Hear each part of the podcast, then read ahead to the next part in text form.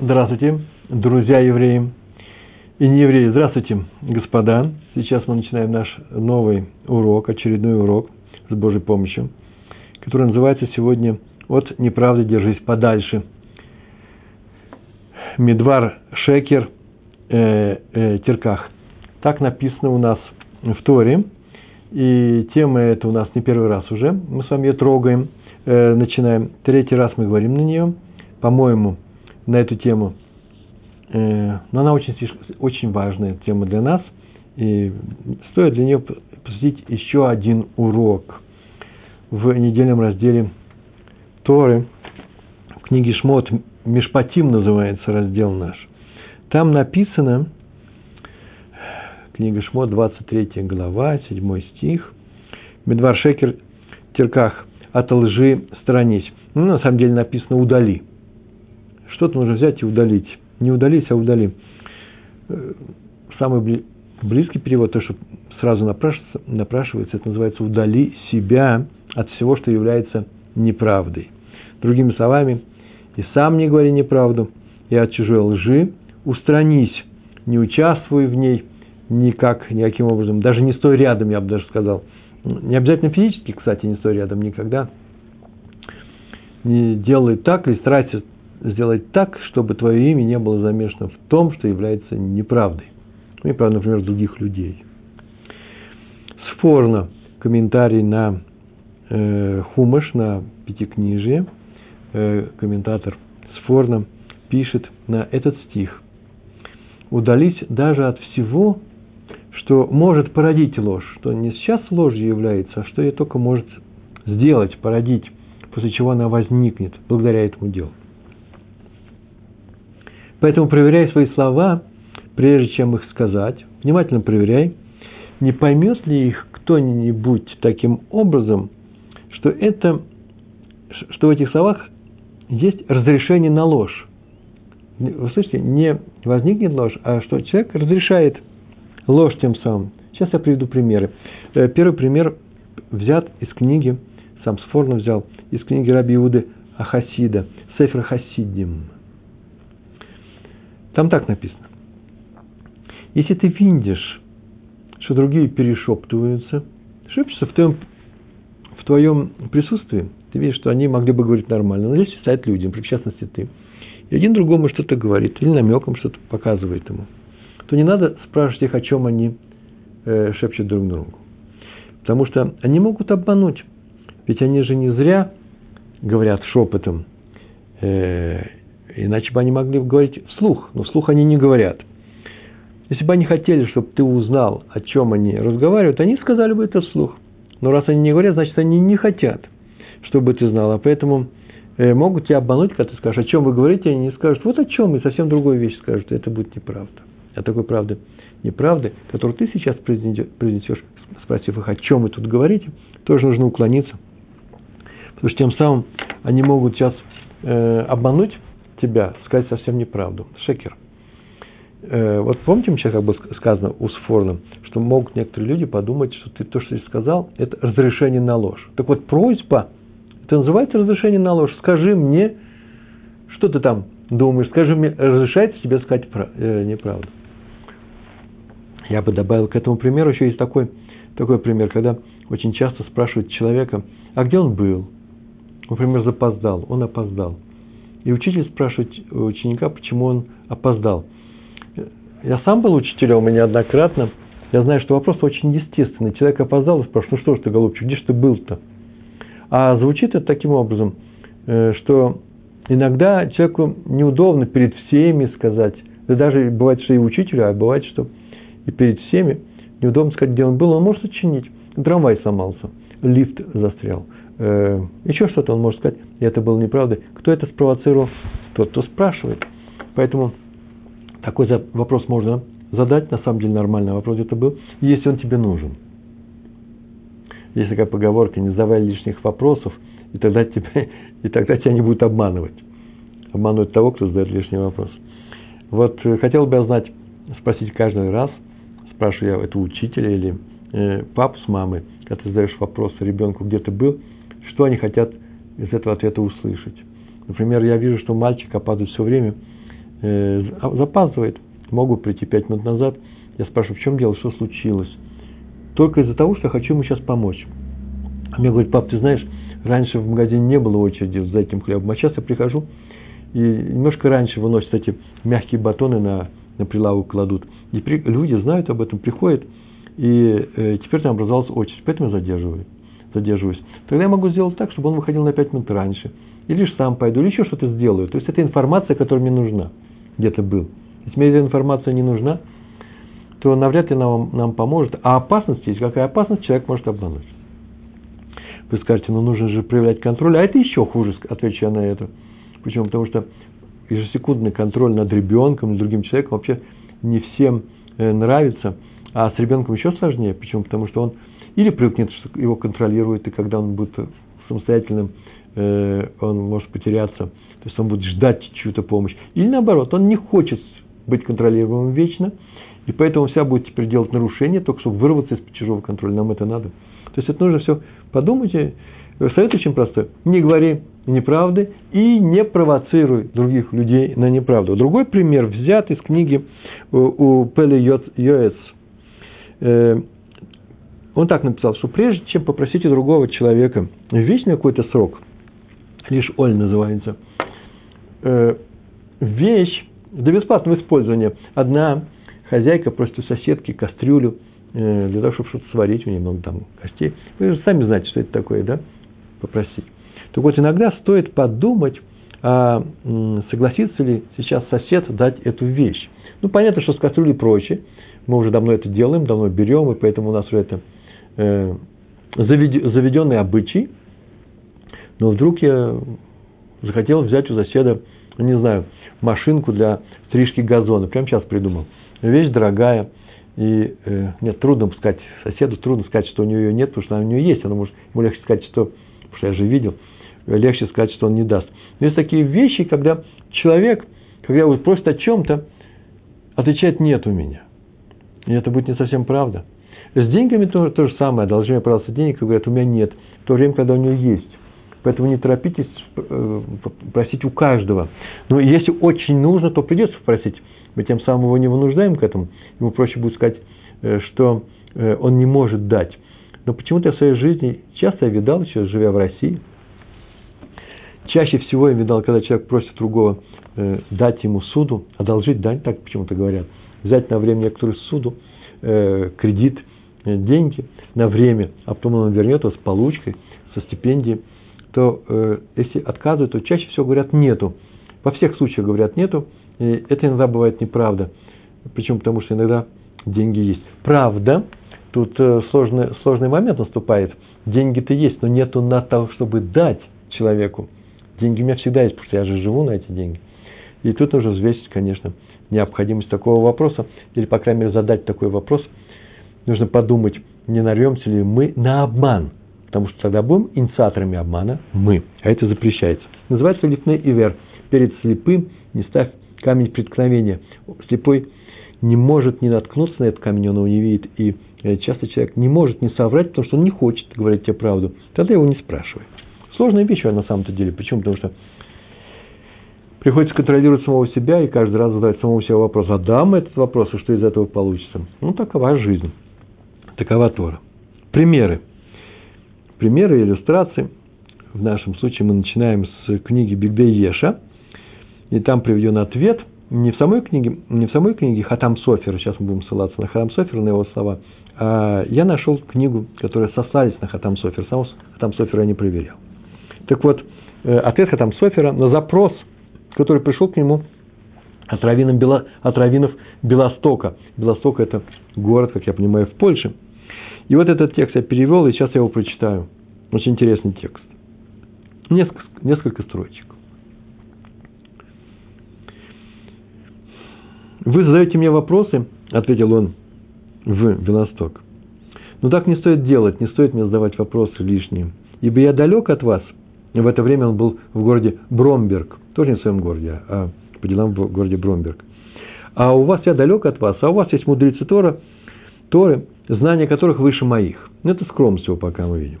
И еще, у меня есть много обязанностей в моей общине. Так что не стоит загружать меня работами для других общин. Я не справляюсь, не успеваю. Здесь я оказался проездом, потому что один мой знакомый, большой талмудист, Талмит Хахам, попросил меня сделать несколько важных дел. Я не помню, чтобы я согласился, но, видимо, как-то неосторожно кивнул головой, что было принято им за согласие. Теперь я улаживаю здесь его дела, чтобы не выглядеть в его глазах обманщиком. Вот это такой интересный текст.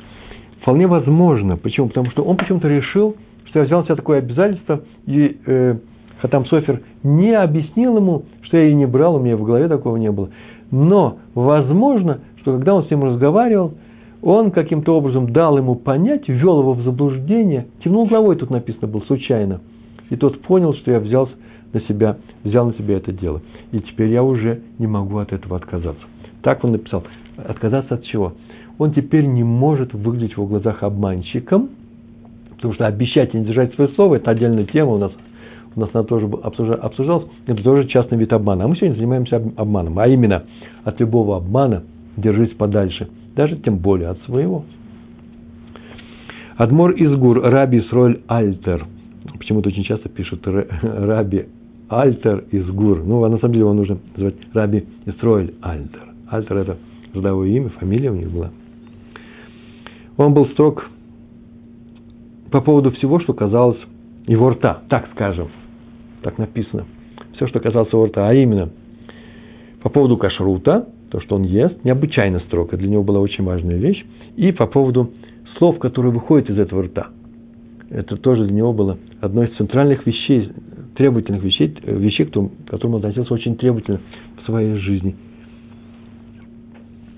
И пример приведен. Однажды накануне праздника Суккот один из его родственников, родственников семьи, преподнес ему лулав, очень красивый лулав, а именно лулав – это то, что в субботу четыре арбаминим, четыре вида растений, евреи э, выполняют некоторую определенную заповедь в праздник Суккот, осенний праздник. Э, лулав – это сама пальма, и еще три остальных вида. Поэтому все это вместе называется лулав. Ему преподнесли, а может быть, был один лулав, кстати, очень красивый. И он его спросил, сколько стоит этот лулав.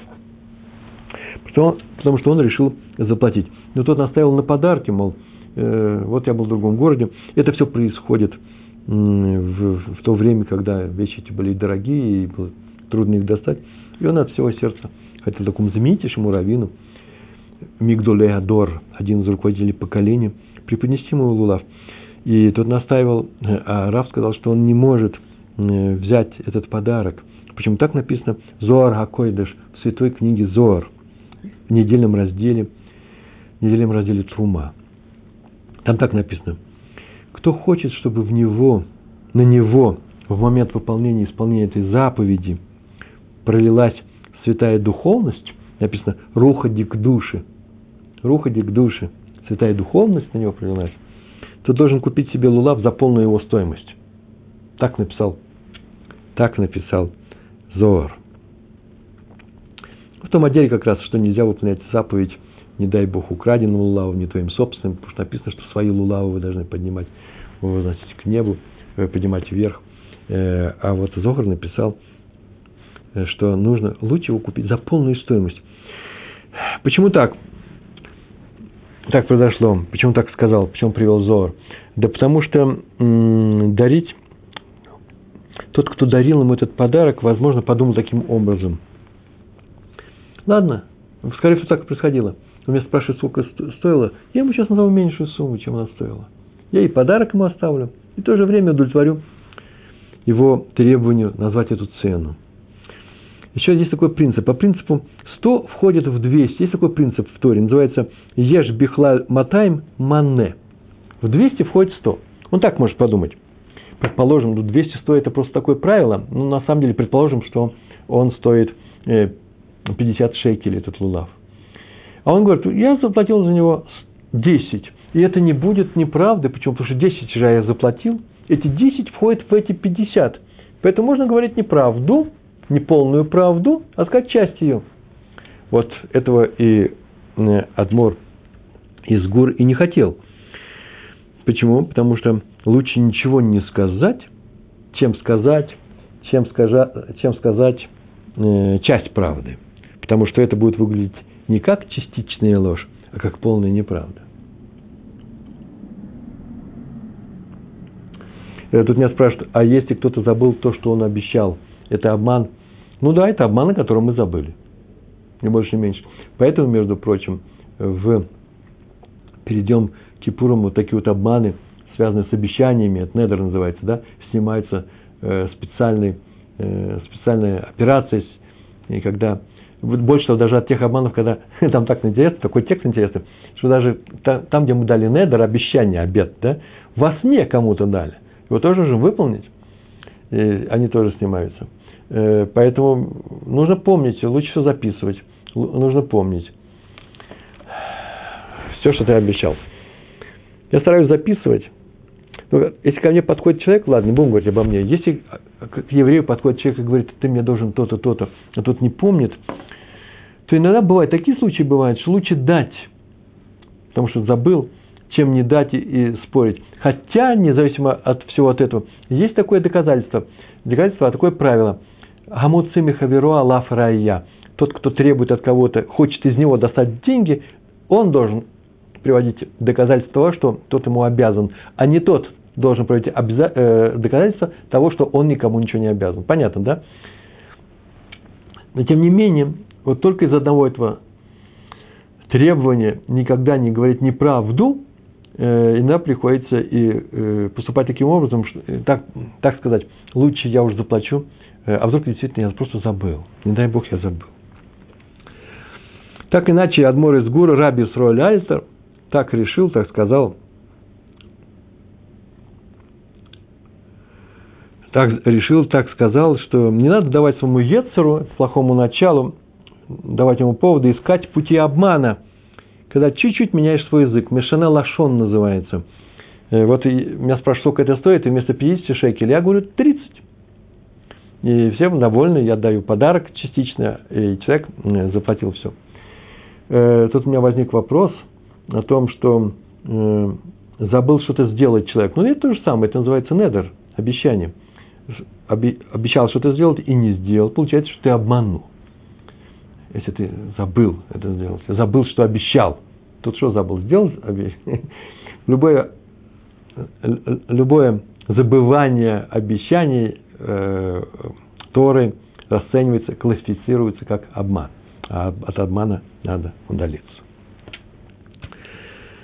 Вы заметили сейчас, что я сейчас сказал? Мешане лашон, тот, кто изменяет речь. Чуть-чуть я ее поправил. И в этом языке, то речи, тех словах, которые я произнес, можно извлечь несколько информации. А меня интересует такая-то информация. Я говорю, я сказал правду. Ну, такой хаджану на средин. Я сказал правду, а вы как понимаете, как хотите. Ведь обман считается не потому, как я говорю его, хотел обмануть, а как он, как его понимают другие люди. Если они поняли его неправильно, получилось, что я сказал неправильно. Это очень важная вещь. Мы уже однажды проходили, также, также определяется обида очень часто. Есть особые случаи, нужно их учить. Если я обижаю человека, я нарушил. А что значит обижаю? Я ему собирался обидеть, он обиделся сам. По кому читать обиду? По, по мне, где меня то, что сейчас сделал другим человеком, вообще ничего не стоит. Зря он обиделся на это слово.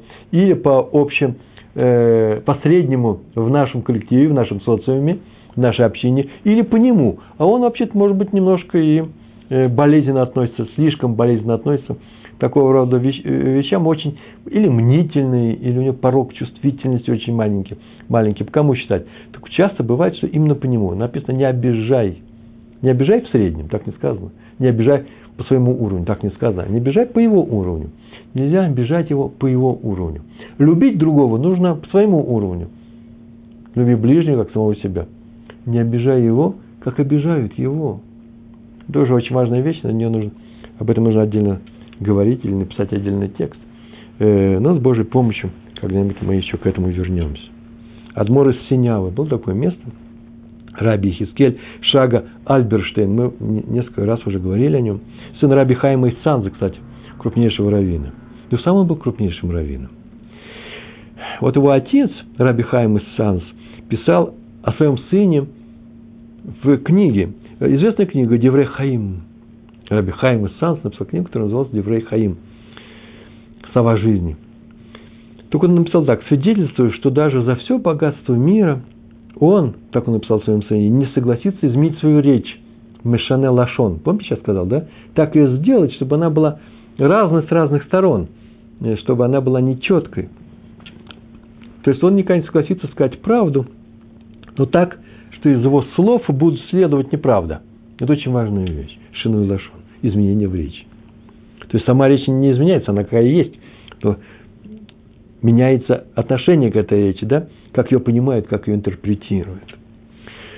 Однажды шили одежду, бегед, какую-то одежду, верхнюю, наверное, одежду для внука Рава. Какого Рава? Раби Либерштейна. Адмора из Синявы. Пришел портной э, примеркой. Его обмерили, этого мальчика. И так мальчику понравилась эта одежда, он был маленький, что она еще не была готова. Он сказал, что нет, я теперь не буду ее снимать. Ему сказали, что нужно вот снять ее. Он говорит, нет, не буду снимать. Ребенка никто не хотел обижать. Он отказывался снимать, его, его уговаривали. Его уговаривали, ничего не получилось. А портной сказал, ну, если ты снимешь одежду, то я тебе пришью, я сделаю на них очень красивые карманы, я тебе обещаю. И на это Раф, Раф Альберштейн отметил, ой, теперь ты взял на себя обязательства. До этого ты был свободен, а теперь придется это сделать. Почему эти карманы? Потому что я не хочу, чтобы мой внук привыкал к тому, что в мире взрослых говорят неправду. Ты не перед ребенком взял обязательства, а перед Всевышним. А именно ты приучаешь, можешь приучить, не дай Бог, людей, ну, детей в частности. Мы еще об этом будем говорить. Это очень важная тема. И как бы не приучить другого человека к неправде, ребенка в частности. Ну вот я от себя добавлю в этом месте. Некоторые так говорят. Особенно это люди, которые еще к Торе не приблизились, они только вот разговаривают с людьми Торы. Таким образом, что нельзя держать детей в искусственной изоляции от общества, и от его пороков даже. Дескать, если мы будем их воспитывать таким образом, что в доме не будет ни слова, ни правды, и они у нас будут стерильными, то столкнувшись с тяжелой и не очень чистой реальностью окружающего мира, они могут испытать шок. Культурный шок это называется. Так вот, все наоборот. Надо приучать детей, именно приучать к самым чистым отношениям между людьми, чтобы вокруг них не было ни тени обмана, насилия, лицемерия, вообще что, ничего бы, чтобы этого не было, прочих отрицательных вещей. Так воспит, воспитывают своих детей э, э, люди Торы, Гдулей Адор, э, наши руководители, мудрецы, праведники, и так воспитывали их самих. И мы видим, что получилось. Мы видим, что получились именно праведники. Поэтому о культурном шоке, о том, что их нужно приучать понемножку э, к тем микробам, вирусам, которые обитают во внешнем мире, поэтому пускай они смотрят немного и телевизор. Э, вот э, об этом даже и речи быть не может. Может быть, и не нужно вокруг людей создавать в медицинском, биологическом смысле этого слова стерильную обстановку. Почему? Потому что тогда они на самом деле уступят вирусам но вирусом плохого дела как раз вот эту стерильную обстановку нужно устраивать. Почему? Потому что вирусы физические, попадая в кровь человека, в организм человека, создают э, некоторые, э, способствуют появлению у этого человека некоторого механизма противодействия ему. Да? Э, там, получается, антивирус, какие-то... Есть некоторые противодействия. То есть, некоторый иммунитет возникает к данного рода к данного рода э, болезнетворным бактериям и вирусам и прочим вещам. А вот в мире отношений э, очень часто бывает, и в некоторых возникает тоже антивирус. Человек слышал неправду на такой степени много, что теперь он просто не может жить в этом мире и бежит теперь к Торе, хочет жить э, среди людей, которые говорят только правду. Возможно и такое, но очень часто, как раз, к сожалению, люди, скорее всего, привыкают и, и начинают жить в симбиозе с этими плохими вирусами и сами научаются обманывать. Ой, длинное отступление. Еще одно свидетельство было сказано про Адмора и Синявы. Я просто прочитал, одну фразу скажу. Оказывается, Адмор и Синявы почему-то очень не любил, когда на стол ставили лампу с абажуром, лампу, э, э, э, как называется, посереб... с покрытием сер... э, э, серебряным, посеребренной, как это называется, да? Сама она не серебряная, сама она железная, чугунная но ее красят тонким-тонким слоем серебра, для того, чтобы она была красивая. Или же, например, раньше э, краской под серебро. Он говорил, что это ложь и гордыня одновременно. Почему? Потому что так он требовал, он говорил так в своем, об этом в своем доме. Гордыня в, чем, в каком смысле? В том, что вот я ставит человек лампу такую, говорит, о, видишь, у меня серебряная лампа. Она не серебряная. А э, показать, это называется пуль в глаза, пустить, да еще и обман. Видите, и ложь тоже. И он просил, назывался, он говорил, шекер, вегам, вегам, э, гава. Так вот, обмануть не стоит, как мы говорили сегодня, даже в малом, даже в мелких вещах. Ну, например, оправдывать свое отсутствие тем, что приболел. Мы как-то уже говорили на эту тему чуть-чуть, прям до, до слова сейчас скажем. И можешь на самом деле приболеть. Так устроен мир. Вы скажете, ну что это за сказки такие? Я сказал, что у меня живот болел, так заболел, и э, опоздал на урок. Живот болел. И теперь, теперь у меня живот заболит. Как говорила одна моя знакомая в моем детстве, так она говорила, а то нет. Я сейчас расскажу, как этот механизм работает. Давайте так скажу. Это правило касается людей с повышенной моральной шкалой. Понятно, да? Не простых людей, которые... Не, простые люди, как раз моральная шкала тоже очень высокая. А люди, которые требовательны к самим, к самим себе, называют себя культурными людьми и так далее. Им, им, этим людям обманывать запрещено в большей степени, чем остальным. Запрет, больший, более весомый запрет. Почему? Потому что небо делает так, как они сказали. Вы слышите? Чтобы они не оказались обманщиками. Человек говорит, у меня живот болел, и чтобы теперь он не, не оказался обманщиком в этой среде, среди людей, ему делают больной живот. Мы с вами какому сорту людей принадлежим? Рыбаре, как, какие мы люди? Можем ли мы сказать, что мы интеллигенты? Ну, более-менее интеллигенты. Люди культурные, еврейская, э, э, русскоязычная интеллигенция. Мы из интеллигентных семей. Э, если мы так можем про себя сказать, то это запрет на обман в первую очередь касается нас. Почему? Потому что Всевышний прислушивается к нам. Он хочет, чтобы мы были праведниками. Мы же выполняем некоторые заповеди уже э, только тем, что мы интеллигентные люди, не обижаем других людей и стараемся не обманывать. Взяли на себя такое обязательство, а поэтому с нас строже будет э, востребовано. Вот так вот однажды и случилось, кстати, с Раби Яковом Абу, Абухацира. Ой, это вообще сказка, конечно, легенда. Чистейшая сказка. А мне так она понравилась. И в последнее время нравятся сефардские сказки. И это правда. Почему? Как раз прям нашу тему. Сказал, что живот болел. Клавдия Ивановна, учительница химии, ну не, не ставьте мне двойку, я, я не написал контрольный, живот болел. Живот заболеет. Петров, ты же очень интеллигентный, культурный мальчик из семьи профессоров, где никто никогда не обманывает. Борец с, э, за демократию. Ходишь на Болотную площадь бороться с, э, с неправильной властью. Э, твой отец. Ну так ты тоже говори правду только. Какой еще живот? Живот заболеет. Так вот, Раби Яков Абухацира пришел однажды в магазин тканей, ханут Бгадим, э, Бадим даже, не одежды готовые, а именно ткани. Раньше шили, я еще помню эти времена, когда покупали отрезы шили эти костюмы. И попросил он владельца этой лавки продать ему самый дорогой материал вот из, из тех, которых он хотел, для того, чтобы пошить потом бэгет, одежду какую-то. Причем он более-менее назвал, э, что это за качество, самым большим качеством нужно было, вот ему нужно было крупнейшему раввину – всей общины, всего государства.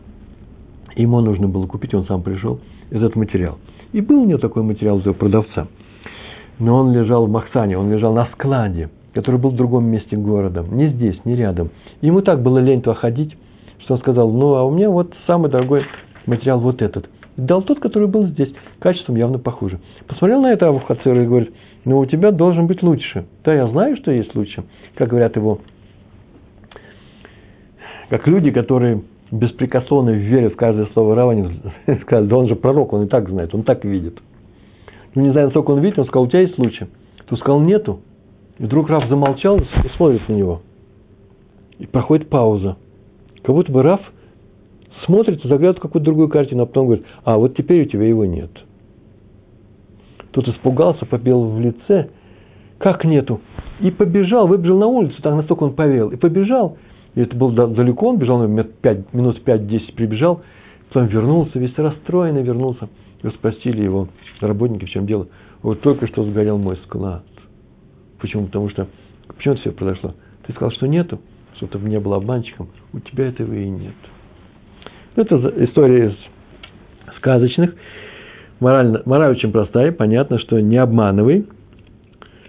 Э, легче, лучше сказать, что ну, как сказать, ну, лень ходить, или придите завтра, или еще что-то скажет. Только не говори, что нету совсем. Почему? Потому что есть. Рави Авраам Яшуа Эшель из Апты. Тоже хасидский раввин, очень известный. Однажды он посетил один постоялый двор. Остановился на постоялом дворе. И хозяин двора, короткая история из раздела шуток, мне так нравятся равинские шутки. Хозяин двора угостил его отменным вареньем – Варенье было отменное, вишневое, наверное, свежесваренное. И он ему принес на тарелочке это варенье. И он с удовольствием съел, и все посмотрели, как он с удовольствием его съел. Раф из Афты. И ложечка все-все собрал. А, а потом подошел к нему хозяин и спрашивает, еще принести варенье? Я говорю, да, да, с удовольствием принесите еще. Да подошел к нему один из хасидов и на ухо тихо сказал, Ребе, Ребе, здесь очень простые, здесь очень простые люди. Они могут подумать, что Раф обжора, извините за выражение, и поэтому стоит отказаться. И Равин ответил ему вслух, стоп, стоп, подожди, подожди, пожалуйста, а что хуже, выглядеть обжорой или оказаться лгуном? Сказать, что я не хочу, когда я хочу. Хороший ответ. Э, мне кажется. Смотрите, даже в таких мелочах он не хотел выглядеть лгуном. Правда, конечно, надо, конечно, еще и смотреть за собой. Одно дело сказать не хочу, с другой дело не могу. Есть такая вещь. Но мы здесь научились тому, что и э, лучше иногда обмануть, чем э, э, лучше, лучше выглядеть обжорой, чем обмануть. Тут меня спрашивают, еврейское поведение основано ли на книге Орхот Цадиким, или это другой источник. Э, я вижу человека только сейчас там присоединился, потому что я э, беру множество, множество, очень большое множество источников. На каждую тему я просматриваю сразу много разных книг. И на это уходит достаточно много времени. Но Орхот Цадики, от Цадики, это одна из тех книг, которая, конечно же, э, лежит у меня в этой стопке, одна из наверху. Почему очень часто я просто ее называю. И, может быть, сегодня даже скажу и приведу пример оттуда. Большое спасибо за этот вопрос. А мы продолжаем. Хазон Иш, Ой, это интересная история, это нужно. Очень часто я присутствую при разговоре, например, своих учеников, или где-то в каком-то коллективе, вдруг один что-то рассказывает, другой говорит, это лошон ара. Прям при всех. Э, это вообще нехорошо, это относится, правда, не к нашей теме. Почему, может, даже это и правда, но, может быть, так оно и есть, сказал лошон ара. Но не надо показывать это э, всем и сейчас прям моментально. Есть случаи, когда так нужно сказать чтобы остановить человека, если по-другому не получается. А иногда бывает, что лучше не срамить человека при всех. Почему? Потому что ну, он сказал очень плохо, он сказал Лашонара, а мы сделали очень плохо, обидев его. Но так или иначе, однажды такое произошло с Хазон, Хазон Ишем, э, но при нем была сказана другая фраза. Один сказал, твои слова, коль двореха, шекер, твои слова ложь. Хазон Иш тут же сделал ему замечание – моментально. Обычно он не делал замечаний еще и при всех. Может, и, скорее всего, это были его ученики, поэтому там было так заведено. При учениках немножко по-другому себя ведут, и можно немножко открыто себя вести, сказать то, что не скажешь в другом месте. По крайней мере, ученики же пришли учиться у тебя, значит, каждому слову твоему. Только он сказал, что слово ложь тоже очень нехорошее слово. И уж лучше сказать так, твои со слова не совсем правда. О, я много сразу узнал. Смотрите отсюда твои слова не совсем правда, если это не обижает другого человека. Но слово ложь само по себе еще немножко резкое. Мы так сказали, «Э, от неправды держись подальше. Видите, от лжи удались, мы могли бы сказать. Но лучше его не использовать тоже. Тоже важная вещь. Какие слова использовать, мы уже на эту тему говорили. А вот теперь приходим к, самому, к одной из важных тем. Однажды при нем один человек, и как в Талмуде, на одну тему начинает приводиться примеры одинаковые, да, одни истории или одни те законы на одну и ту же тему. То же самое. Один человек сказал при нем другому, твои слова – ложь. И он сказал, лучше сказать, неправда, не совсем правда, не совсем правда. А однажды при нем один человек сказал ребенку, что если он сделает так-то и так-то, то получится от него подарок. Такой-то подарок. Ну что там? Ой, у нас такого не бывает, когда мы говорим ребенку – сыну, внуку, маленькому человеку, э, э, меня извините, дети, но если вы не уберете с собой игрушки, я вам не, не буду читать сказку на ночь. Сказка это на ночь, это подарок. Теперь мне придется, если они не уберут игрушки, не читать им сказку. Я готов к этому, иначе получится неправда. И они привыкнут, что иногда можно, иногда можно от мамы, от папы выторговать что-то через неправду. Я вам привел пример. Не пример, обоснование, почему так сказал. Некоторым людям нужно знать, откуда это правило выводится. Так он сказал, теперь тебе, на тебя лежит обязанность привести ему подарок. И так написано у пророка, у пророка Ермиягу. Важная глава, 9 глава, 4 стих. Там так написано. Там он обвиняет народ в грехах, в проступках. Там написано, приучили свой, а ты, вы приучили свой язык к неправде. Приучили, научили его, да? Ломаться.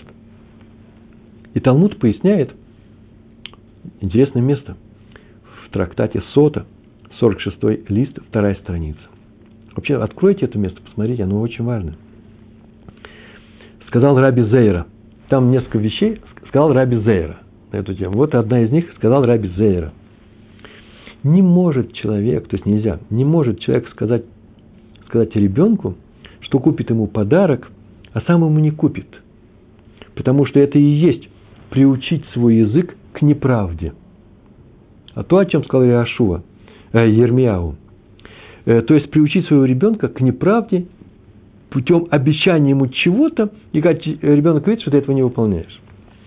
Многие комментаторы, кстати, отмечают, что приведенный стих вот из пророка, из Ирмиягу, говорит о недопустимости вообще любой неправды. Приучили свой язык к неправде. Это о любой неправде речь идет. Даже просто рассказывать небылицы – называется э, э, Дебур Баалма. Просто слова какие-то. Ну, он взял, сочинил что-то. А ему поверили. Между прочим, от себя добавлю. Есть такая фантазийная черта, да, способность некоторых людей сочинять. Обычно из них вырастают потом хорошие сценаристы КВН или писатели. Я по себе знаю, что сценарии так часто рождаются.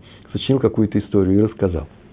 Так вот, надо вообще-то предупредить людей – что сейчас я сочиняю, то, что сейчас рассказываю, это на самом деле неправда.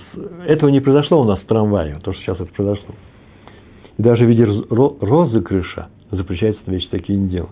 А потом мы скажем ему, что мы над ним пошутили, на самом деле. Мы ему сказали, что то-то, то-то, он побежал что-то там делать, а оказалось, что это неправда. Это запрещается.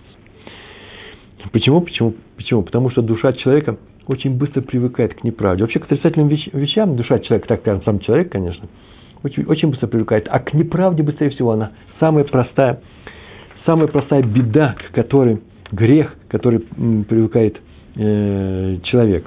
И э, он начинает, человек, привыкнув, сказав несколько раз неправду, привыкает, привыкает обмануть даже там, где другие могут понести убыток. Вы слышите? Все было без, без, без последствий, все обходилось вроде бы Э, такая ложь смешна немножко даже.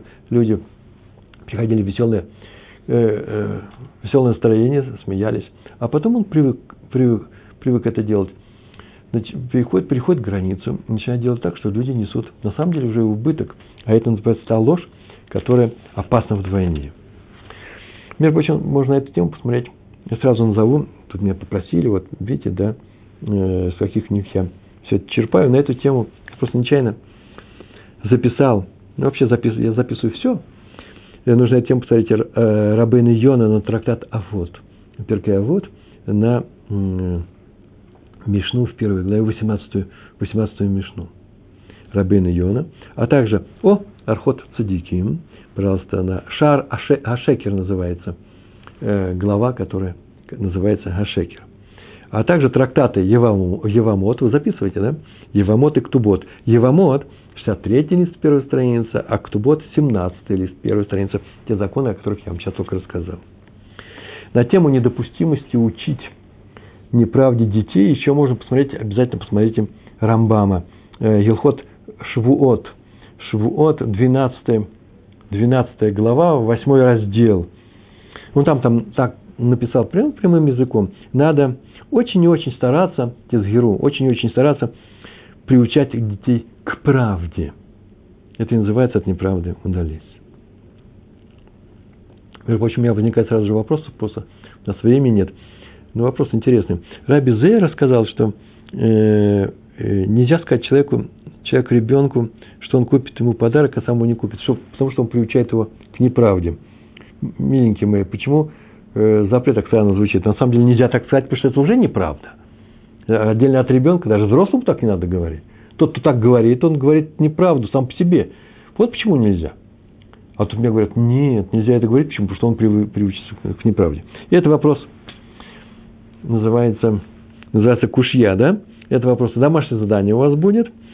Э, почему нельзя, отсюда мы не можем выучить, Раби Зера почему не учит прямую, что запрет говорить другому взрослому про подарок тоже нельзя. Если он его этот подарок не собирается дать и не даст, просто не даст. Ну, царих Юн называется, нужно это изучить вопрос. Еще несколько историй у нас. Раби Аарон Котляр говорил, что стих из Тегилим, Кит называется, да, 119 Тегилим, самый длинный глава, 119 глава. Там так написано, ложь я возненавидел, и стало мне противно, неприятно. Так вот, что он делал? Вот это, эти четыре слова из Тегилем, он всегда у него были на устах. В частности, он очень тщательно проверял всегда все проспекты его Ешивы. Что такое проспект его Ешивы?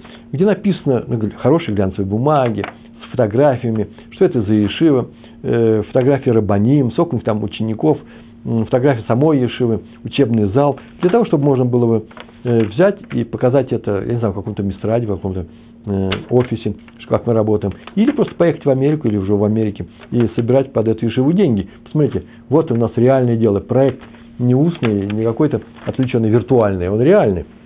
Так он всегда очень тщательно проверял, чтобы там не было ни слова,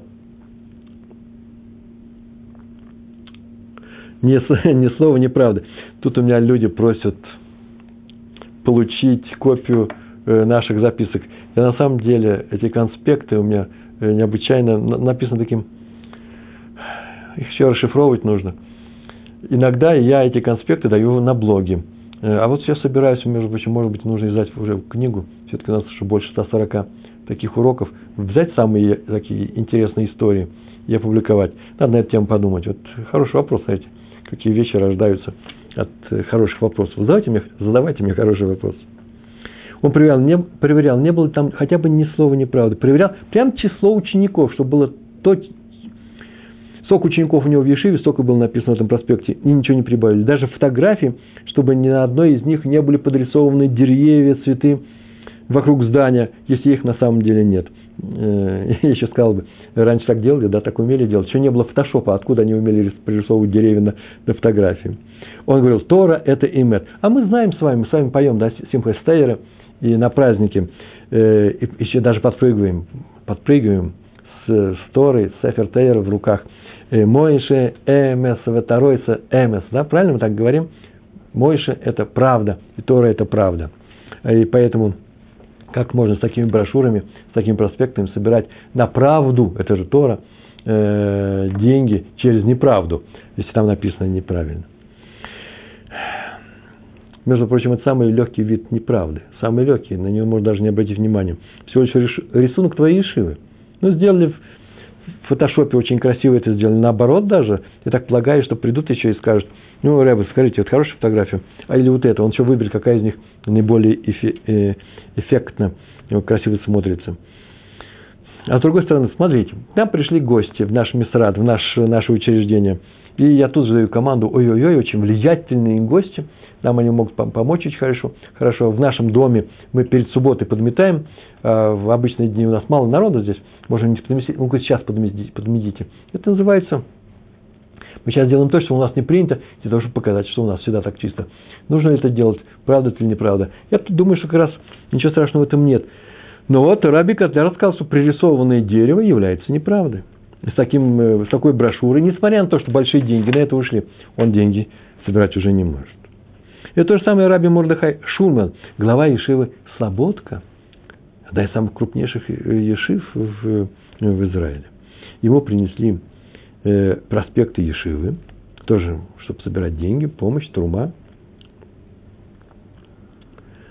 И он увидел, что на картинке стоят два дерева перед Ешивой. Просто он увидел. Он говорит, ты что сейчас такие деревья? Я же захожу каждый день, никаких деревьев не было. И решил уничтожить эти проспекты. Его уговаривали, он сказал, остался непреклонным. Да, да, это стоит денег, больших денег эти проспекты. Но от неправды будут еще, будет еще больший убыток, э, чем мы сейчас потеряем, если пустим все это под нож. Запомни это правило, да? От неправды будет убыток. Почему, спрашивают нас, нельзя исполнять обещанного ребенку наказание? Это не может быть расценено как прощение. А я вообще не понимаю, что такое, это вопрос у нас там пришел такой у меня на экране, что такое обещать наказание? Разве наказание обещают? И если я обещал, а теперь, а ребенок не выполнил того условия, которое мне нужно, и теперь мне придется его исполнить, это обещание, чтобы не оказаться лгуном, а отменить я его не могу. Почему? Потому что будет ложь. А исполнить мне его тяжело. Почему? Потому что мне жалко ребенка. Я не жестокий человек. Что теперь делать? Всевышний обещает еврейскому народу, что иногда бывает такое. Вообще людям обещает. Не справитесь, будет плохо. А исправитесь, будет хорошо. Если он в такой форме сказал еврейскому народу, обещание. Как это Йона сказал в Нинове, помните, да? Исправитесь, будет хорошо, не исправитесь, будет плохо. Так вот, даже если бы они не исправились, если евреи не исправятся, все равно будет хорошо. Вы слышите, там Нинова был, другие люди были.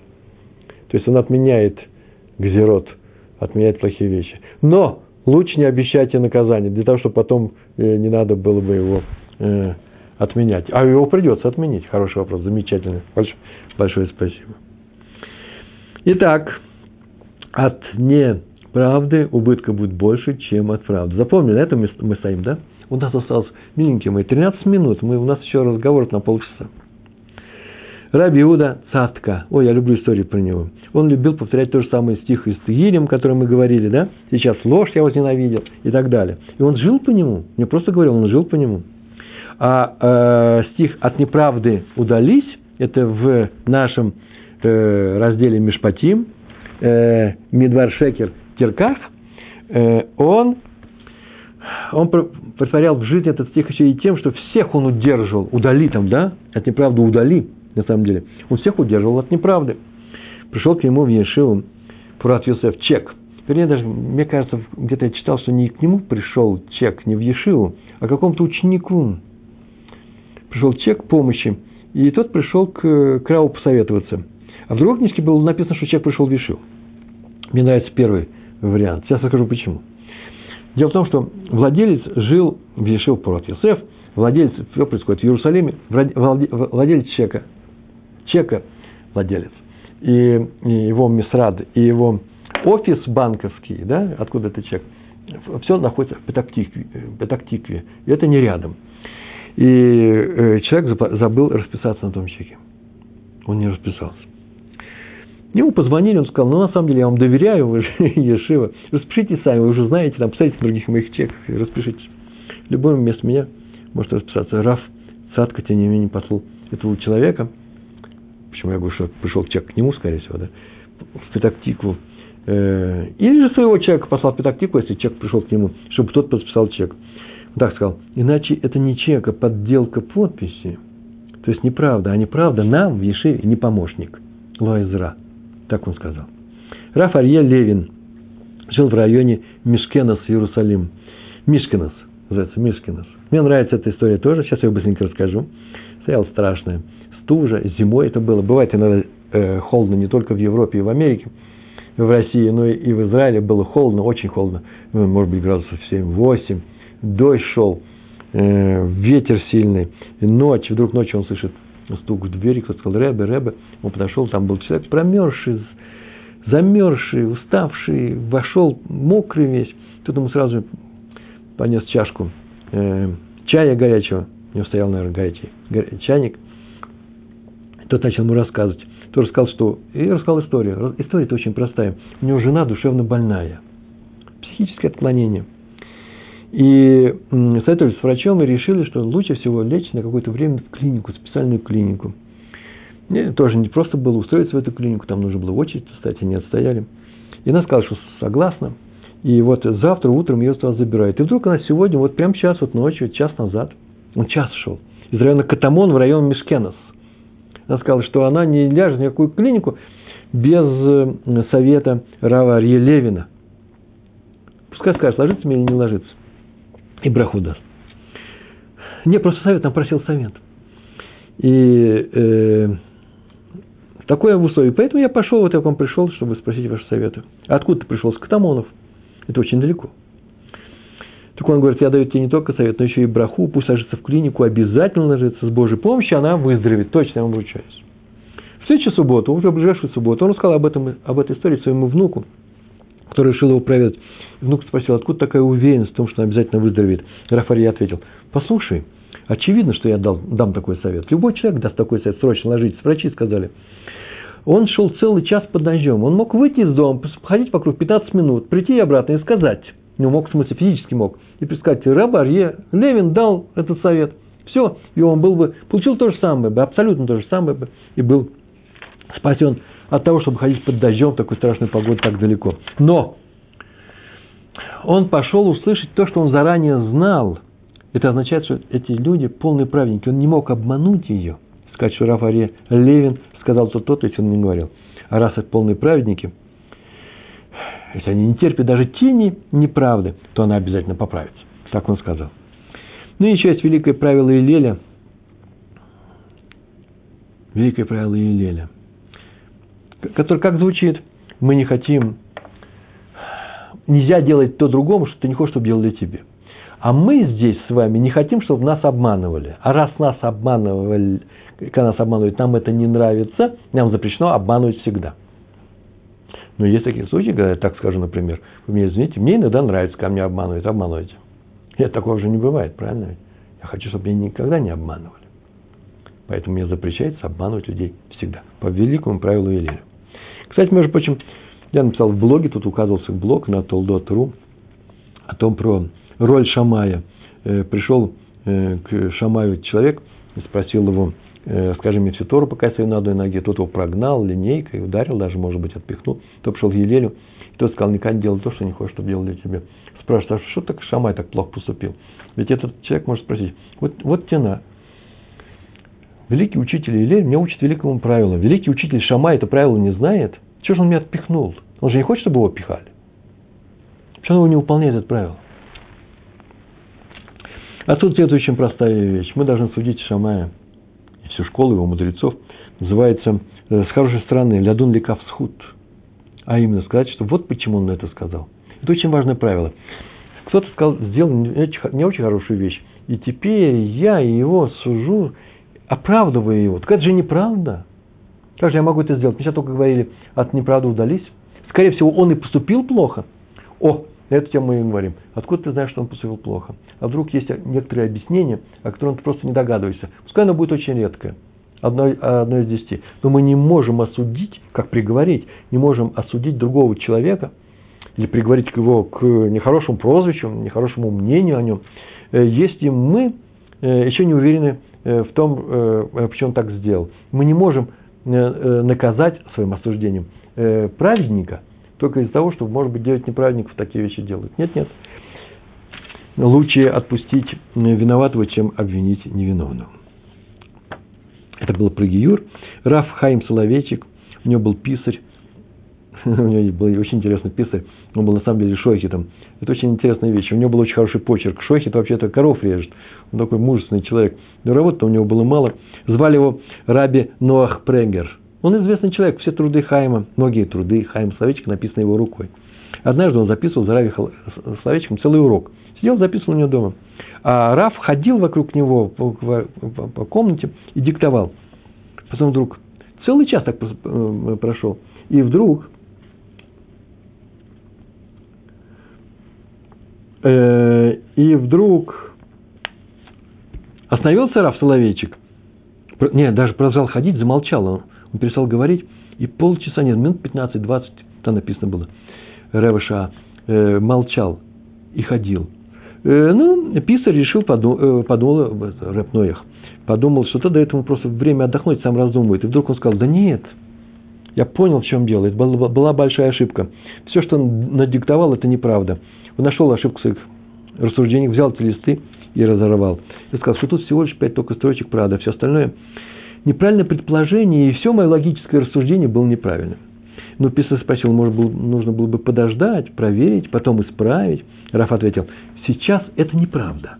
Может, потом окажется, что мы можем исправить. А сейчас это неправда. А неправде запрещено быть в этом мире.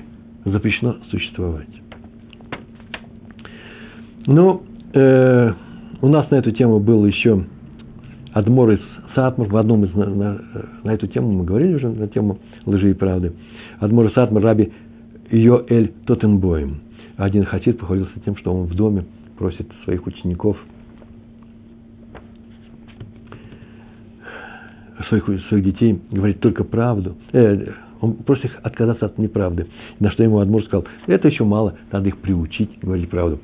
Представь, э, так написано, человек больной, заболел, ну, наверное, какой-то нехорошей болезнью, можно ли сказать ему приблизительно, чем он болеет. есть такой случай, но нельзя, не, нельзя сказать ему, что он ничем не болеет. Вот в чем дело. Нельзя говорить неправду. И есть вещи на самом деле осторожные, есть аккуратные вещи. Э, во всем нужно включать свой еврейский сехель, э, ум. Э, и чтобы не нарушить запрет на неправду, и в то же время, чтобы не обидеть человека, не расстроить и так далее. Есть некоторые пропорции. Но обмануть... Старайтесь никогда никого не обмануть. Мы об этом сегодня говорим. И еще одна история про Якова Каменецкого – Э, мы, когда мы молимся, мы говорим о том, что э, дай Якову эмет, да? У нас 4 минуты с вами осталось, даже четыре с половиной. Э, Тен ли Яков эмет. И он говорит, вот я и есть Яков, поэтому я говорю только правду. Его спросили на самом деле, почему так долго живет. Ну, такие вот люди, его ученики сказал, из-за того, что я ни разу в жизни, старался ни разу в жизни не сказал неправды. И, ну и еще нужно сказать одну вещь, что стремление к правде спасает – Э, э, евреев от, от грехов, от греха, от прегрешения. На эту тему написал Марша. Он описывал один из эпизодов э, в трактате Сангедрин, девятый, сегодня я смотрел, девятый лист, нет, 92-й лист, 92, да, 92-й лист, Садик Бейс, первая страница. Там пошел один человек и спросил мудреца, как сделать шуву, как исправиться – Э, у него не хватает сил на все заповеди, он не может это сразу сделать. На что ему мудрец сказал, слушай, одну много не надо делать, откажись от неправды. Говори только одну правду, говори правду всегда. Он говорит, а все остальное, а все остальное приложится. Говори одну правду. Он тот сказал спасибо, взял на себя это обещание, но жизнь была тяжелая, всякое бывало в жизни, и однажды он решил, что денег нету, его в каком-то месте он пойти на какое-то поле и забрать что-то чужое, ну, Потом мы разберемся, отдадим на место, положим на место. Ну, сами придумайте эту историю. Он идет туда сделать нехорошую вещь, вот тот спрашивает, куда ты идешь? И он вспомнил, что он говорит э, правду. Он говорит, вот я иду воровать. Тот удивился очень. Потом прошел некоторое время, говорит, а что ты делаешь в этом месте? Обычно там находишься, что, что ты куда ты идешь? Вот я иду воровать. А потом он остановился и понял, сейчас он всем скажет, что он идет воровать. Какой же смысл в этом воровстве? И он перестал воровать. Такой простой пример – неправда, неправда толкает человека к греху. А сейчас мы такое видали, что взять на себя обязательство говорить всегда только правду от всех прегрешений э, спасет. Всевышний вынес нас на орлиных крыльях, так сказано. Так написано, я вынес вас на орлиных крыльях и принес к себе. Раша пишет, что все остальные птицы просто не летают выше орла, и поэтому он спокойно может положить себя на спину орел и перенести своих птенцов. А если стрела будет снизу. Ну да, стрела, так орел и говорит, что он пожертвует собой, а птенцы останутся живыми. Так написано в Раши. Я об этом написал в своем блоге, есть такой хидуш, он известный. Э, вообще-то орлу не надо никуда переносить своих птенцов. Во-первых, не нужно никуда переносить, он не от кого спасать, никто не, не посягнет на его э, гнездо. А стрела попадет, если в него, то разве он спасет птенцов? Попадет в меня стрела, а вы останетесь живыми. Все погибнут, все упадут. Поэтому ответ совсем другой. Он несет не для того, чтобы спасти птенцов на своих крыльях. И закрывает он от стрелы, не от стрелы он сейчас закрывает, а действует он совсем по-другому. А именно, он их несет на себе научить летать. Там так написано. Посмотрите, что я сделал египтянам. я вынес вас на орденных крыльях и принес к себе. Что такое к себе? Принес, чтобы дать вам Тору, научить летать. Она вас спасет от, от любых врагов. Тора нужно учить и соблюдать. Учить, потому что все ее слова правда. А соблюдать, чтобы все наши слова были правды. И тогда нашему народу будет хорошо, и нам с вами будет хорошо, и всем евреям. Почему? Потому что мы будем от неправды удаляться. И в этом почти вся Тора, можно сказать, и хорошее поведение. Большое спасибо вам. Всего хорошего. Шалом, шалом.